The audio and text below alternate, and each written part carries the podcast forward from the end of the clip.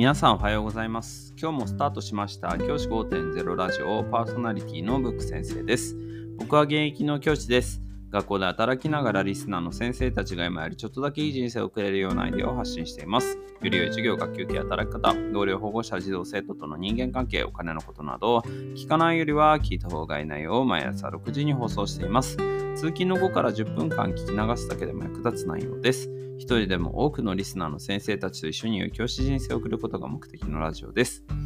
今回のテーマは、新 NISA の設定方法についてお話をしたいと思います。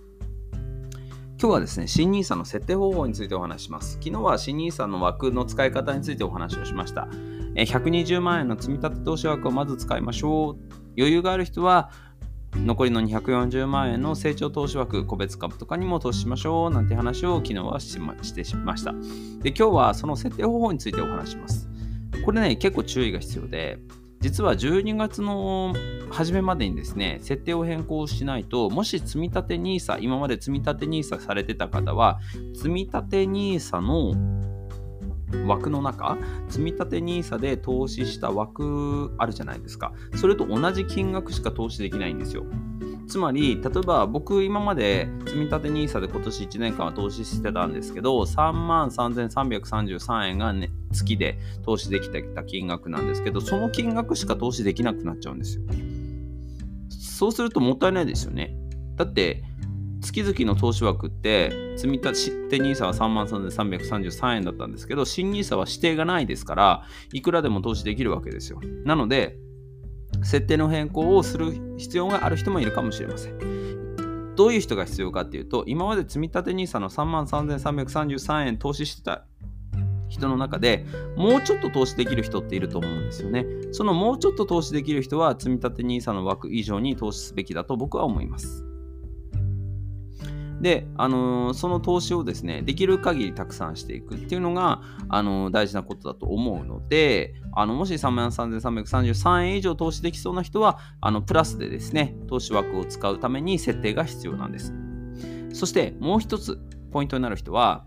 えっ、と、僕もそうなんですけど、僕、クレジットカード投資をしています。クレジットカード投資をしている人も、設定変更がポイントだと思います。なんでかっていうと、クレジットカード投資って、だいたい5万円まで、月々 5, 5万円までは、ポイントがつくんですよ。僕が使ってる三井住友カードゴールドナンバーレスっていうカードは、えー投資金額に対して1%のポイントがつくんです。つまり5万円投資すれば、僕の場合毎月500ポイントをあのゲットできてたゲットできるわけです。それが今までは僕あのとりあえず5万円投資にはしてたんですけれどもあのただその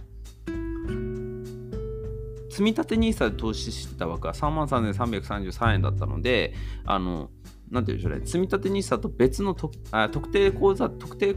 口座の方で投資をしてたんです。要は、えっと3万3333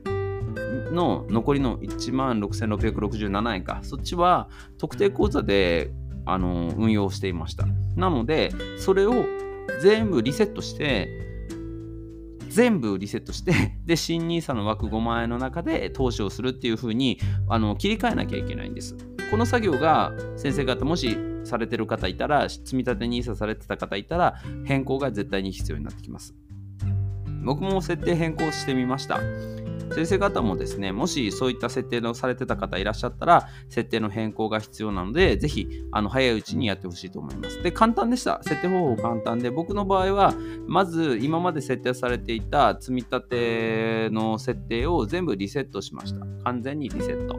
で、リセットをして、で、積み立て NISA の枠を全部リセットしたところから、新たにクレジットカード投資、で、僕の場合はとりあえず5万円でスタートしようと思ったので、5万円分を投資枠、えっ、と、新 NISA の積み立て投資枠の中に5万円で設定しますよっていう設定をしました。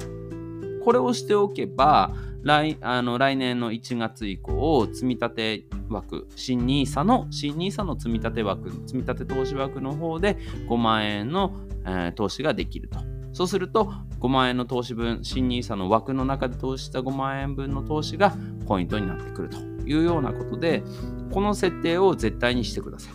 もしこの設定をしないままでいた場合、3、あのー